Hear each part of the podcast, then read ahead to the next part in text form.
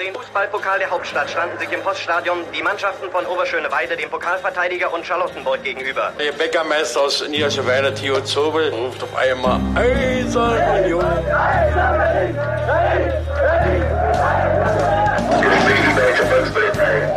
Eine Bankbürgschaft aus Unions Lizenzunterlagen hatte sich als gefälscht herausgestellt. Union ist gerettet. Union ruft alle Berliner Fußballfans dazu auf, sich am Räumen des Stadions von Schnee und Eis zu beteiligen.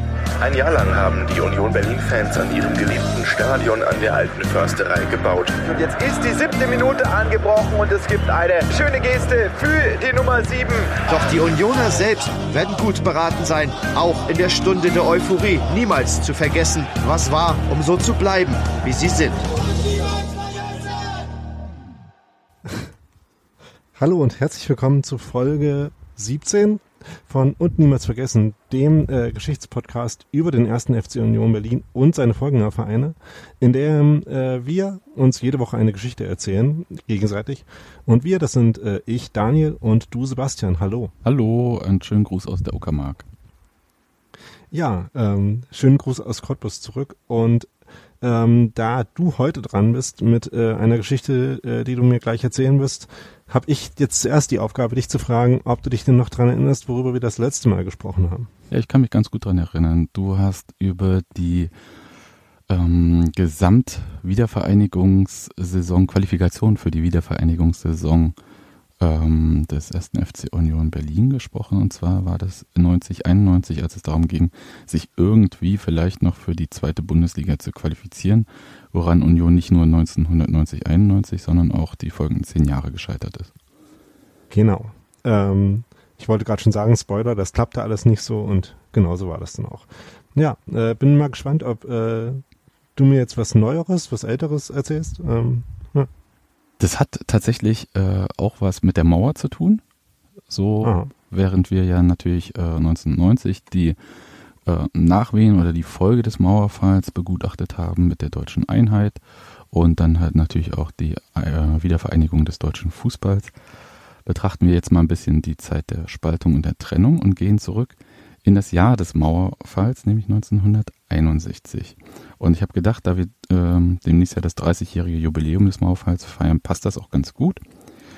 Und die Geschichte ist aber nicht genau der Mauerfall, sondern ist so eine Nachwehe des, Ma äh, des Entschuldigung, nicht genau der Mauerbau, sondern ist so eine Nachwehe des Mauerbaus, ähm, später 1961, aber halt ein bisschen später, so November, Dezember. Und mit dem ersten FC Union Berlin hat das erstmal gar nichts zu tun. Du kannst dir natürlich auch denken, woran das liegt. Denn der wurde ja bekanntermaßen erst 1966 gegründet. Und die Geschichte heißt die Affäre Zimmermann. Und es klingt jetzt. Ähm, was? Und eigentlich sind doch das auch die Jahre, wo es äh, Union am wenigsten gab, oder? Ja, komme ich kurz. Also ich erkläre mal ganz kurz, äh, nicht nur für dich, sondern auch nochmal für unsere Hörer, äh, die Situation nach dem Mauerbau. Wir haben da den SC Union 06, der sich 1950 in West-Berlin gegründet hatte, nachdem die damalige Mannschaft in den Westen gegangen ist, um am Vertragsspielersystem und der deutschen Meisterschaft teilnehmen zu können. Ähm, hatte ich, glaube ich, in der Episode 3 ein bisschen mal was darüber erzählt.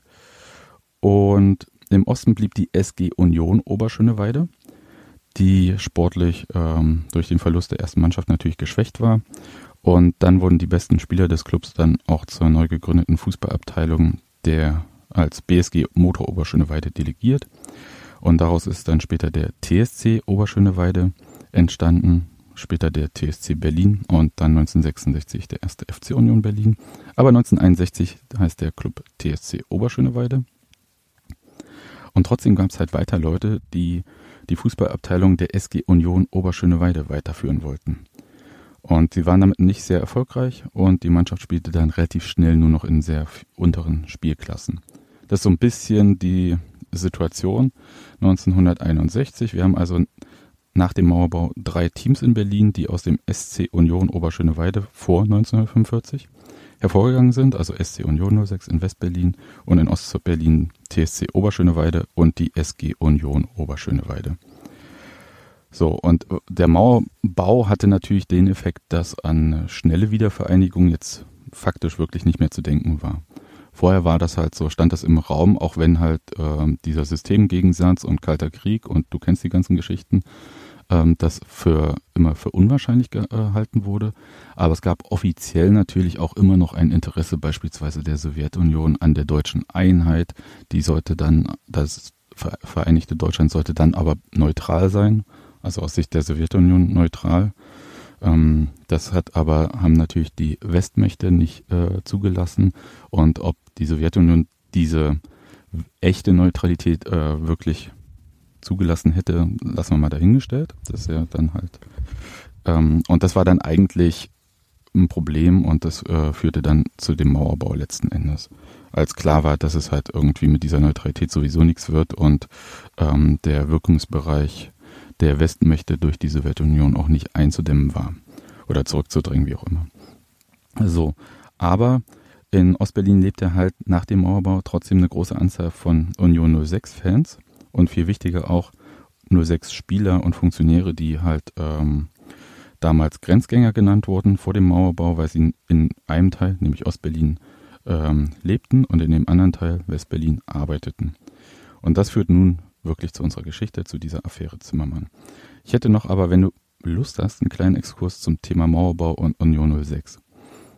Denn direkt am 13. August 1961, also dem Tag des Mauerbaus, fand ein Spiel von Union 06 statt, und zwar gegen Tasmania 1900. Da war aber die Sektorengrenze bereits abgesperrt. Also du kennst ja die Bilder ne, mit Stacheldraht und so weiter und so fort. Und am Ende schafften es nur die Spieler Jakobs und Köhler noch nach West-Berlin. Und ich kann es nicht belegen oder wie auch immer, aber es wird halt erzählt von 06ern, das kann natürlich auch für die gute Geschichte gewesen sein, dass die Spieler beim Brandenburger Tor noch über den Stacheldraht gesprungen seien. Dem Team fehlten damit aber halt für dieses Spiel gegen Tasmania Spieler und sie mussten halt durch den noch, wie, wie es so schön hieß, schnell herbeigeholten zweiten Vorsitzenden Gente kurz vor Abpfiff zwei neue Spieler unter Vertrag nehmen, damit die Partie stattfinden kann. Es ist niemand aus dem Osten aus dem Verein ausgetreten und alle Ostmitglieder wurden beitragsfrei gestellt, wie das so schön hieß. Also das heißt, ähm, wer 06 Mitglied war und dann halt in Ostberlin bleiben musste, musste keinen Beitrag mehr zahlen bis 89, 90 wahrscheinlich. Ähm, und darüber, wie das dann nach 1990 weiterging, haben wir ja schon mal gesprochen. Ja. Auch alles Episode 3, glaube ich. das war eine sehr lange Episode. Also nach dem Mauerbau setzte sich dann halt Paul Zimmermann, nachdem ich jetzt diese Affäre Zimmermann benannt habe, ähm, hin und äh, formulierte einen Rundbrief an ehemalige 06-Spieler und Mitstreiter. So, wer war Paul Zimmermann? Paul Zimmermann war neuer Sektionsleiter der Fußballabteilung der SG Union Oberschöneweide. Also den Verein, der quasi die reine Lehre verkörpert, der aus dem SC Union Oberschöneweide hervorgegangen ist. 1945 wurden ja alle Vereine verboten und dann als SGs, als Sportgemeinschaften, wieder gegründet oder durften sich da so neu gründen. Und aus der SC Union Oberschöneweide wurde SG Union Oberschöneweide. So, und sein Ziel war klar, er will alle Unioner bei der SG Union Oberschöneweide versammeln. Vor allem natürlich die Spieler, die nun nicht mehr bei Union 06 in Westberlin spielen können. Und sein Aufruf lautete, kommt zu uns nach Oberschöneweide. Angeschrieben hat Zimmermann auch den ehemaligen König der Wohlheide, Herbert Radatz, der damals schon lange nicht mehr aktiv gespielt hat, aber als Trainer dorthin kommen sollte. Und auch Willi Tieke, den kennst du vielleicht nicht, ich kannte ihn auch nicht, aber der war Berliner Auswärtsspieler auch von SC Union. Und um sein Anliegen und dem Traditionsbewusstsein so ein bisschen Ausdruck zu verleihen, hat er das auf altem Briefpapier des SC Union Oberschöneweide geschrieben. Das wird später nochmal wichtig. Und jetzt die Frage, kannst du dir vorstellen, wenn man sowas nach dem Mauerbau würde sagen, man, keine Ahnung genau, wann er das geschrieben hatte, aber zwischen, ich würde sagen, November und August 61 äh, wird er das geschrieben haben. Ähm, was passiert, wenn man in der DDR nach Mauerbau so einen Rundbrief schreibt? Ich würde sagen, in den äh, Ohren von äh, SED-Funktionären klingt das stark nach Konterrevolution. Ja, äh, sehr. Ungefähr so. Ähm, vielleicht jetzt nicht gleich Konterrevolution, aber genau. Das äh, ist auf jeden Fall. Und dann erfolgt nämlich genau das, was äh, gemeinhin in der DDR als Rotlichtbestrahlung bekannt ist. Paul Zimmermann wurde vom Vorsitzenden der SG Union Oberschöneweide, Muckenhaupt hieß der, zu einer, in Anführungsstrichen, klärenden Aussprache vorgeladen. Also wenn ich Anführungsstriche benutze, dann halt, weil das dann schon Zitate sind. Dabei saßen bei dieser klärenden Aussprache, war jetzt nicht so, dass äh, dann Muckenhaupt gesagt hat, Zimmermann, komm mal rüber, äh, wir müssen mal reden.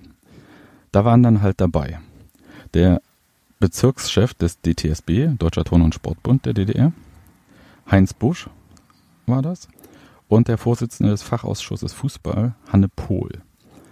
Und das Thema, also an diesen Personen erkennst du, dass dieses Thema schon recht hoch angesiedelt war. Ich glaube, die nächste Stufe wäre schon fast äh, die äh, richtige quasi äh, landesweite Leitung des DTSB dazu zu holen.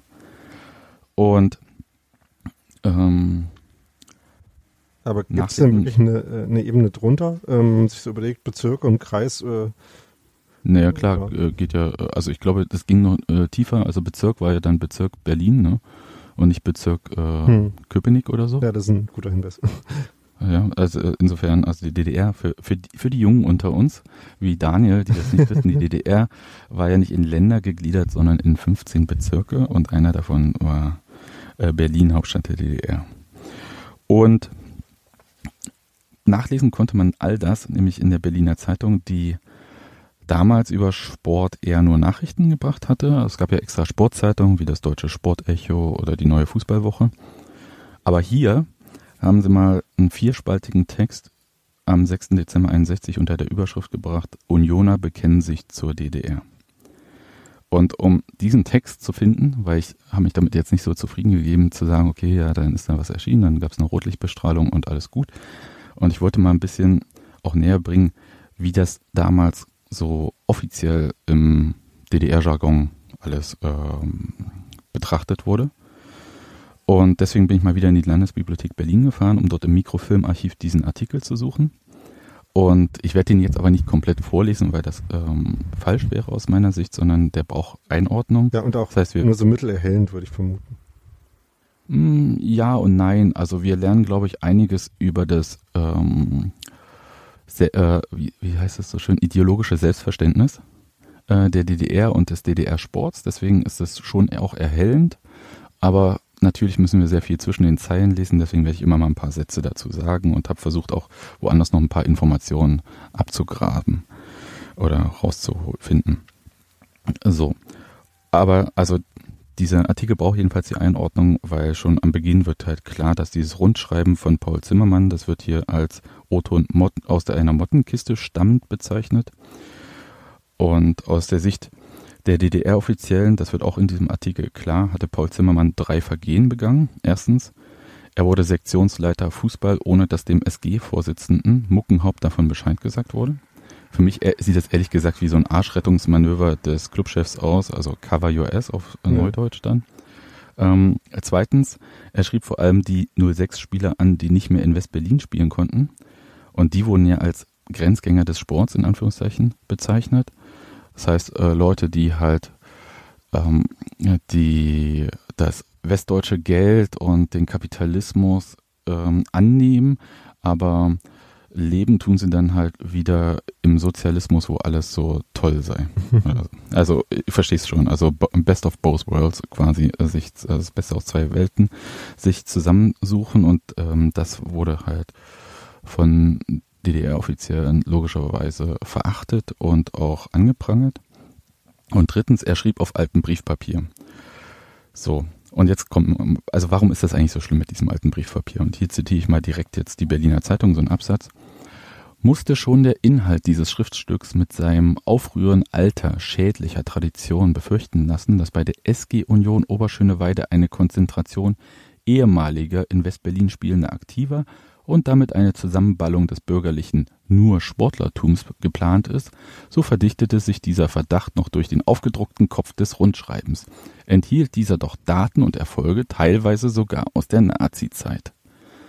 So, ähm, das ist natürlich klar. Ja, also wir haben hier, ähm, also Erfolge aus der Nazi-Zeit ist wahrscheinlich die Berliner Meisterschaft von 1940 ähm, gemeint. Und hier wurde ein Dogma und Gründungsmythos der DDR angefasst, deswegen ist das auch recht hoch angesiedelt. Denn die begriff sich ja als antifaschistische, oh Gott, jetzt fange ich auch schon so an zu reden wie Erich Honecker in seinen schlimmsten Zeiten.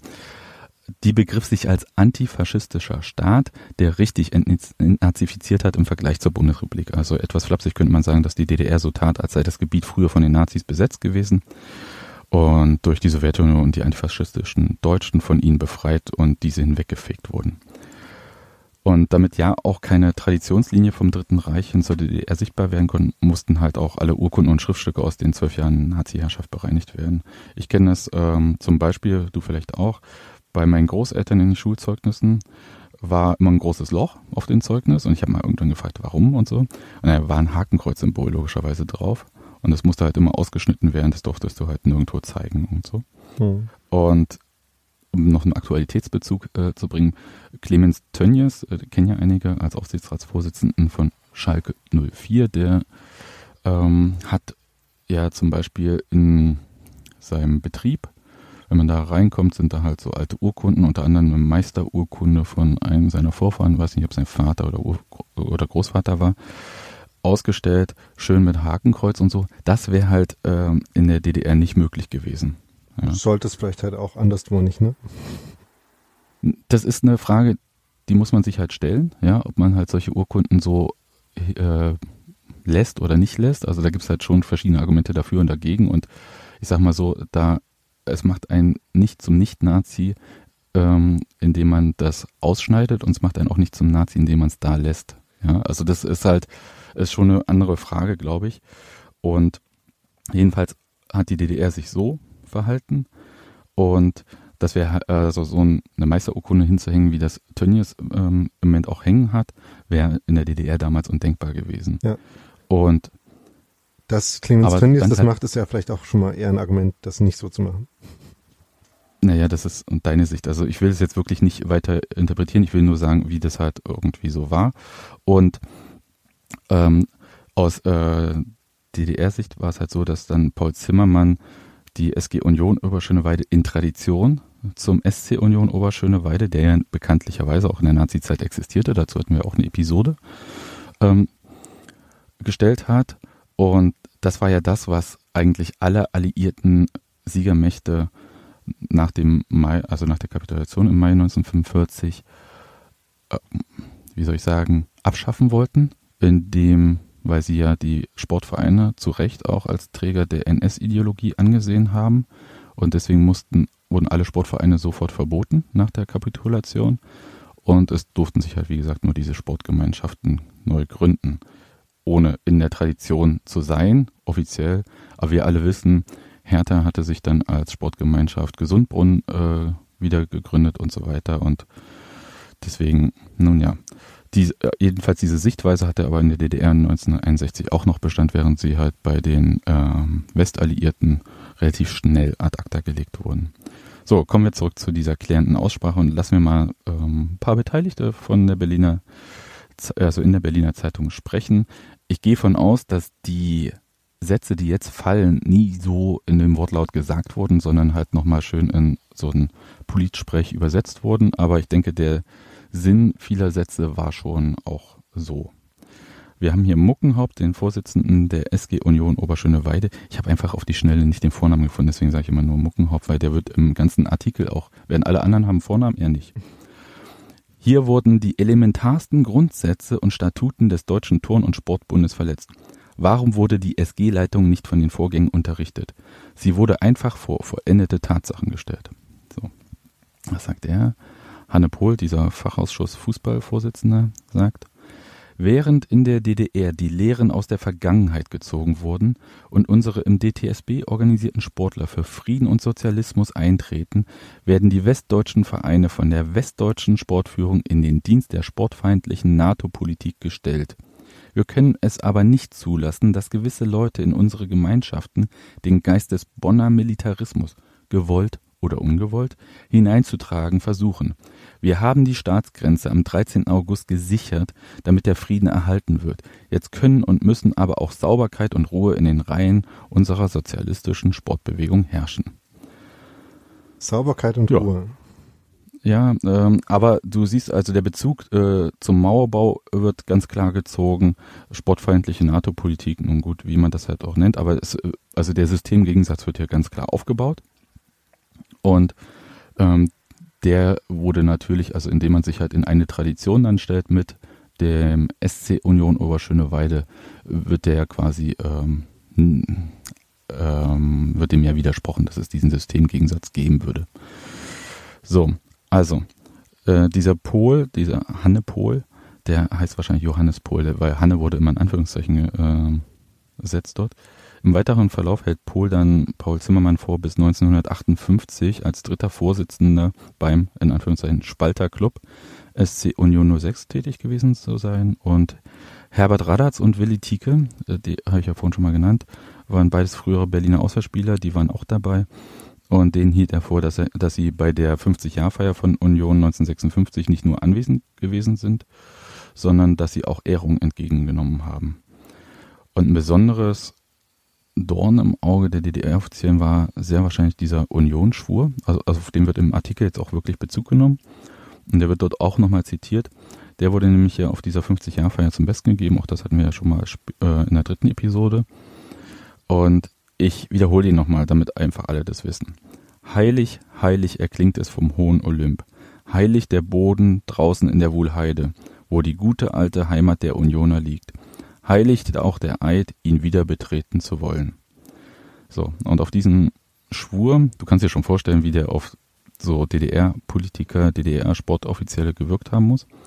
Darauf nimmt der DTSB-Vorsitzende Heinz Busch auch Bezug, indem er sagt, dass, also äh, diese äh, Schwur, sind die revanchistischen Forderungen, die auch die Bonner Militaristen und der Westberliner Frontstadtsenat vertreten, die auf den Tag X warten, an dem sie die DDR aufrollen wollen.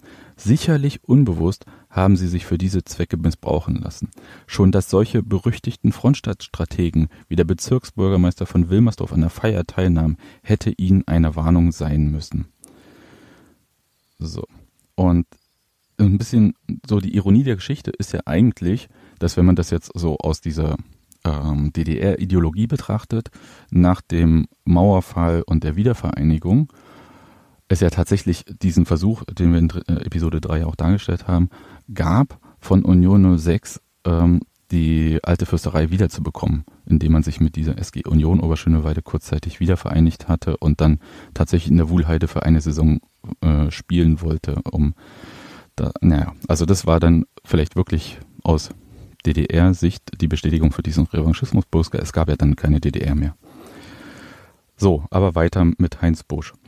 Der Vorsitzende des Bezirksvorstandes, also ich zitiere wieder die Berliner Zeitung, betonte, dass jeder in unserer Sportbewegung nur Mitglied sein kann, wenn er die Grundsätze und Organisationsprinzipien des DTSB anerkennt.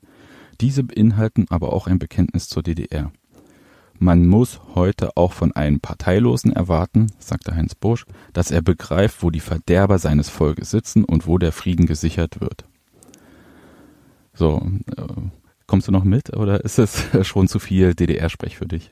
Also man muss halt äh, ständig den äh, internen Simultanübersetzer anmachen, ja, um ja. das irgendwie äh, in menschliche Sprache zurückzuverwandeln. Ähm, aber dann geht's schon noch, ja. Ja, also rhetorisch ist jedenfalls klar, wohin der, wo der Zug so langfahren soll. Den Unionern wurde ja hier eine Brücke gebaut, äh, die sie nehmen konnten, wenn sie jemals wieder im Sport in der DDR tätig sein wollen, indem Heinz Busch gesagt hat, sie hätten sich vielleicht bewusst oder unbewusst missbrauchen lassen. Und Herbert Radatz wollte ja, also das ist auch ganz klar in diesem Rundbrief rausgekommen, wollte ja gerne als Trainer bei der SG Union Oberschöneweide arbeiten. So, also die Brücke ist gebaut. Jetzt müssen die Beteiligten, also Paul Zimmermann, Herbert Radatz und Willi Tieke über diese Brücke gehen. Was wir ja wissen, also sie haben auch gar keine andere Chance, weil durch den Mauerbau ist ja hinter ihnen kein Ausweg. Ja, also sie können nicht irgendwo anders lang gehen. Sie müssen über diese Brücke gehen, wenn sie da weitermachen wollen. Und hätten, äh, könnte man natürlich sagen, ja gut, dann pfeif auf den Sport, ja, man bleibt bei seiner Haltung, aber man muss auch verstehen, finde ich, äh, dass das in der DDR stattgefunden hat. Das heißt, äh, es war niemals, also ein Teil war nie isoliert von dem anderen Teil. Wenn du dich ähm, im Sport quasi ähm, durch Aussagen, Handlungen, Haltung unmöglich gemacht hast, äh, dort im System ähm, mitzumachen, wo, hat sich das sofort auch auf deinen Arbeitsplatz und so weiter niedergeschlagen. Insofern ist es nie so einfach, wie das immer von außen so aussieht. Also kommen wir jetzt zu diesem äh, letzten Part in dem Propagandatheater. Du kennst das ja, ne? Also man, das ist, äh, läuft ja eigentlich immer auf das Gleiche hinaus. Am Ende, also Anschuldigung, also erst Ereignis, Anschuldigung, Ereignis muss nicht unbedingt stattfinden, äh, und am Ende selbstkritischer Beitrag. So, dann kommen wir zum selbstkritischen Beitrag. Ähm, der ist ja meistens dann halt so mit einer Lossagung von irgendeinem alten Glauben verbunden und der Bekräftigung des Sozialismus. So, jetzt Zitat wieder Berliner Zeitung. Paul Zimmermann dankte für die klaren und offenen Worte, die ihm geholfen hätten, seine Fehler zu erkennen. Also ganz klar, ne? Also das ist Propagandatheater. Er sah ein, dass die gegen ihn erhobenen Vorwürfe berechtigt waren. Die Ursachen für sein falsches Handeln hätten in der Unkenntnis der Statuten des DTSB gelegen. Er gab zu, dass es grobe politische Sorglosigkeit war, für das Rundschreiben alte Formulare zu benutzen. So. Okay, also Paul Zimmermann geht jetzt über diese Brücke. Dem wird zugute gehalten, dass er freiwillig NAW-Arbeit geleistet ha hatte vorher. Ähm, weißt du, was NAW ist? Äh, nein. Das ist das nationale Aufbauwerk, womit dann halt äh, freiwillige Arbeitsstunden für irgendeinen Aufbau von, äh, also Wiederaufbau von äh, Sachen, die im Krieg zerstört wurden oder überhaupt Aufbau der, äh, ja, der sozialistischen Republik und so weiter und so fort. Also es gibt, ich glaube, wenn man im Berliner Tierpark zum Beispiel langläuft, ich weiß nicht, ob die jetzt noch ist, aber vor zwei, drei Jahren war sie noch da, da ist an einem Gehege halt auch so eine Plakette, dass das im Rahmen des NRW ähm, aufgebaut wurde. Das heißt, dann sind Leute halt hin und haben halt freiwillig Arbeitsstunden geleistet. Freiwillig lasse ich da immer mal äh, so dahingestellt, also freiwillig, unfreiwillig, wie auch immer. Aber jedenfalls zusätzlich zu ihrer normalen Arbeit haben sie es gemacht. Und das hat er auch gemacht und dass er angeblich 1958 seines Amtes bei Union 06 enthoben wurde und aus dem Verein ausgeschlossen worden sei, weil er, und nochmal angeblich, für Sauberkeit und gegen finanzielle Manipulation im Verein eingetreten sei. Er sagte deshalb, also zu diesem, äh, dass er da ausgeschlossen wurde bei Union 06, die Spieler standen damals hinter mir, aber den Funktionären war ich ein Dorn im Auge. Ich habe seitdem nichts mehr mit dem Verein zu tun. Die dieses Rundschreiben, was er vorher verschickt hat, lässt ja eigentlich das Gegenteil vermuten. Ja? Also das äh, glaube ich auch nicht, aber das ist dann halt so, was man dann so sagen muss. Weiter sagte er, äh, laut Berliner Zeitung und äh, in der Schönschrift des DDR-Sprechs, dabei bin ich bereit, mich als Parteiloser in jeder Form für die Stärkung des Deutschen Turn- und Sportbundes und für die Politik der DDR einzusetzen. Ich distanziere mich entschieden von den politischen Zielen, die mit Union 06 verfolgt werden. Bringt uns Vertrauen entgegen, wir wollen durch unsere Arbeit beweisen, dass wir aus unseren Fehlern gelernt haben. So, damit ist er auch endgültig über diese Brücke gegangen, die da gebaut wurde. Und äh, er versprach dann im weiteren Nachgang, also im weiteren Verlauf dieses klärenden Gesprächs, oder dieser kleinen Aussprache, äh, seine Kenntnis über die Grundsätze des DTSB aufzufrischen. So. Gut, nun ist Paul Zimmermann nicht der Einzige, der da nochmal äh, Buße und Abbitte leisten musste. Auch Herbert Radatz und Willi Tieke mussten sich zur DDR und ihren politischen Grundsätzen bekennen und versichern, dass sie mit Union 06 nichts mehr zu tun haben. Sie würden ihre Auszeichnung zurückschicken, hieß es dann. Und dann gibt es einen Wortlaut von Herbert Radatz, den ich auch gerne zitiere. Ich bin vor 19, 1945 nicht in die Nazi-Partei gegangen. Ich bin auch bei der Spaltung von Union hier geblieben und gehe in der DDR meiner Arbeit nach. Ich bin auch bereit, weiterhin bei der SG Union als alter Oberschöneweider eine gesunde, sportliche Aufgabe zu erfüllen. So. Ich weiß nicht, ob Herbert Radatz äh, jemals Mitglied der NSDAP war. Das müsste man auch mal recherchieren, wenn es die äh, da wirklich vollständige Akten noch gibt oder so. Und ähm, er ist nicht zur Union 06 mitgegangen aus verschiedenen Gründen. Also einerseits war er dann einfach zu alt, um als Aktiver dort zu sein.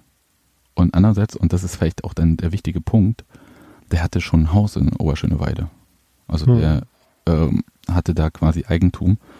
Und das war halt damals in der Nachkriegszeit wirklich was wert. Also das, naja, also deswegen der ist ja vielleicht nicht einfach, also vielleicht wäre er mitgegangen, wäre zehn Jahre jünger gewesen oder so. Deswegen ist das halt äh, gut, das jetzt hier so ideologisch zu begründen, aber in Wirklichkeit dürften die Anreize anders gelegen haben. So. Und es wurde dann ähm, in diesem, in dieser kleinen Aussprache und mit diesen drei ähm, offiziellen eine Sektionsleitungsversammlung beschlossen, also alle Fußballer der SG Union Oberschöneweide ähm, sollten zusammenkommen und auf der sollte dann über Grundsätze und Statuten des DTSB diskutiert werden. Also noch eine Rotlichtbestrahlung. Und auch für Herbert Radatz gab es dann noch eine. Und zwar äh, ist es wirklich eine Sprache, die ich, ich finde hier teilweise auch richtig äh, verachtend, ja. Also wie halt so Ideologien sehr logisch. Also sie können halt nicht auf Individuen Rücksicht nehmen. Und deswegen ist das, glaube ich, aus unserer Sicht heute wirklich richtig, äh, man könnte schon sagen, menschenverachtend. Um auch beim Sportfreund Radatz als Trainer die Kenntnisse auf gesellschaftspolitischem Gebiet zu verbessern, wurde der Vorschlag unterbreitet, dass er an einem Übungsleiterlehrgang unserer sozialistischen Sportbewegung teilnimmt. Also das ist wirklich, ich finde es komisch alles. Aber das ist natürlich, wie gesagt, es folgt der Logik äh, der Ideologie. Und Hannes Pohl, dieser äh, Sport, äh, also Quatsch, Fußballausschussvorsitzender, sagte zum Schluss, Erzieher kann nur derjenige sein, der stets sauber und vorbildlich auftritt. Das gilt aber auch in politischer, in politischer Hinsicht. Wer die Ehrennadel von Union 06 trägt, kann nicht Mitglied des DTSB sein. Wer aber bereit ist, die Lehren aus der Vergangenheit zu ziehen, dem wird unsere Sportbewegung jede Hilfe geben. Ja, was ich daran noch äh, vor allem äh, ja äh, recht verletzend und äh, äh, wie du sagst, Menschenwacht finde, ist äh, diese ähm, perfide Formulierung von Vorschlägen, als ob es da, äh, ja, könnte man mal so machen. Äh, aber wenn du äh, nicht wolltest, ist das natürlich auch kein Problem. Ne, das, äh, so klingt das ja so ein bisschen, aber so ist es ja auf keinen Fall gewesen. Ja, das ist ja, wie gesagt, das ist halt dieses äh, Propagandatheater, in dem der Beschuldigte ähm, ja zustimmt und sich noch bedankt dafür und gleichzeitig dann diese Vorschläge, die ja eigentlich nur Befehle und Strafen auch sind, ja, und es folgt alles auch so diesem ähm, Duktus und dem Glauben an Umerziehung. Das ist alles sehr perfide. Der Vorteil ist halt, es geht hier jetzt erstmal, also das war nicht deren Leben gefährdet und die waren jetzt nicht von Gefängnis akut bedroht durch diese Sache. Hätte aber auch durchaus auch passieren können, glaube ich. Also die Affäre ist jedenfalls einigermaßen glimpflich für alle Beteiligten ausgegangen. Und ob sie wirklich ihre Auszeichnung zurückgeschickt haben und aus dem Verein Union 06 ausgetreten sind, kann ich jedenfalls nicht zweifelsfrei belegen. Ich bezweifle es aber selbst. Ähm, jedenfalls hat Herbert Radatz äh, weiter eine enge Beziehung zu Union 06 gepflegt. Ähm, Union 06 selbst sagte, dass sie ähm, immer versucht haben, dann rüberzukommen äh, nach Ostberlin, als es dann irgendwann möglich war, dass sie auch Pakete geschickt haben.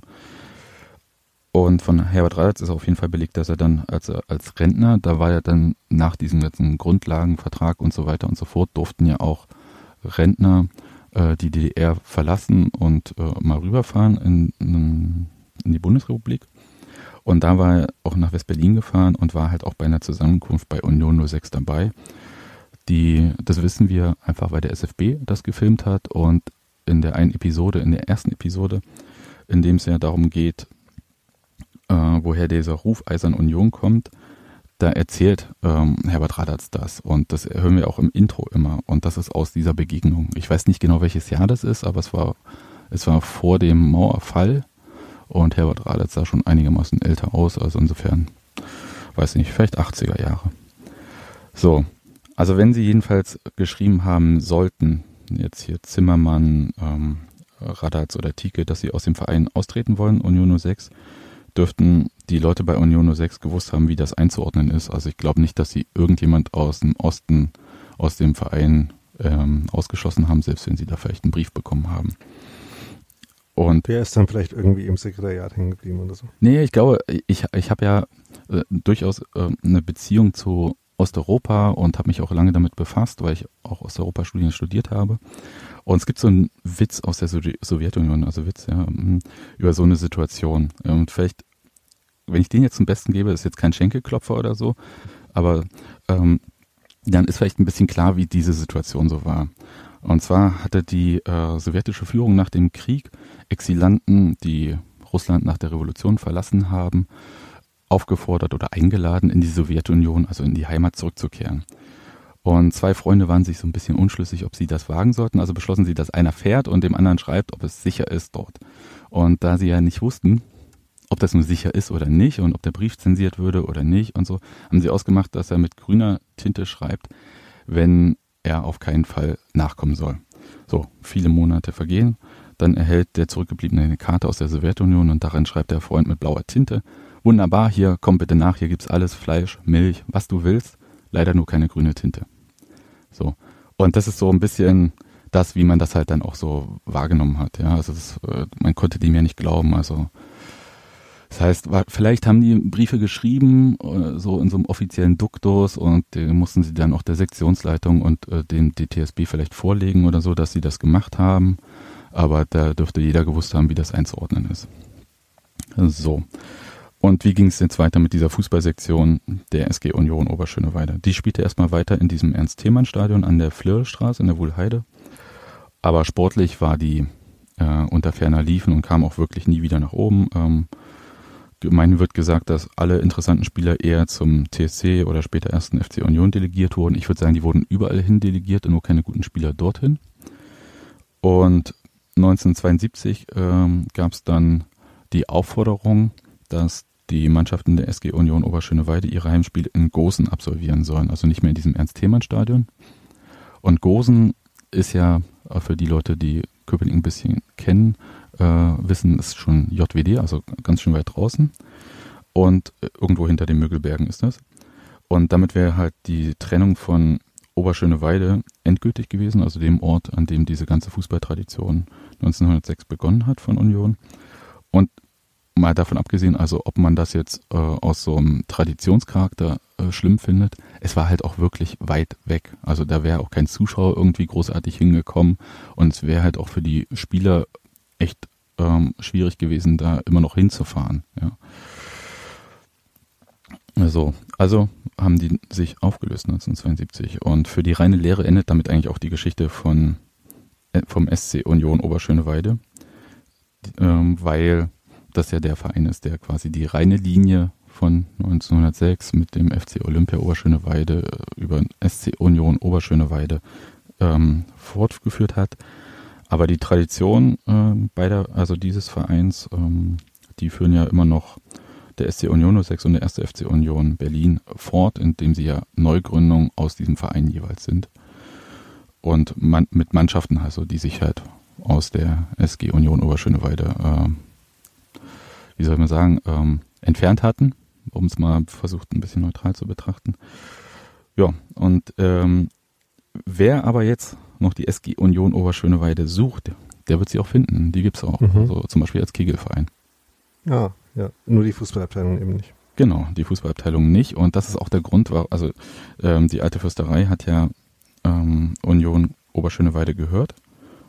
Und das ist ja immer noch so wahrscheinlich der maßgebliche Grund, warum es da keine Rückübertragung gab, sondern das in öffentlichem Besitz war, weil die Fußballabteilung sich 1972 aufgelöst hatte. Die wäre wahrscheinlich 1990 die einzige gewesen, die einen Rechtsanspruch auf eine Rückübertragung des Grundstücks Stadion an der alten Fürsterei gehabt hätte. Hm. Ja, aber die Affäre Zimmermann, ich finde das ganz interessant, weil es halt uns äh, vor allem zeigt nochmal, mit welchem ähm, Einfluss da gearbeitet wurde, wie hoch das politisch gehängt wurde, dass halt gerade, also während wir ja heute diese äh, da, ähm, den zivilen Einfluss äh, oder den ähm, oder die äh, Bedeutung des zivilen Vereins 1. FC Union Berlin in der Fußballstadt Berlin in der DDR ähm, hochhalten, ist natürlich alles, was irgendwie bürgerlich war oder sich damit verbindet, passt nicht in die politische Ideologie, ähm, die damals in der DDR geherrscht hat. Und damit musste der SC Union Oberschöneweide ähm, eigentlich verschwinden. Das muss man schon so klar sagen. Und man wollte da auch nicht irgendwie so einen Hort des Widerstands aufbauen oder sonst irgendwas.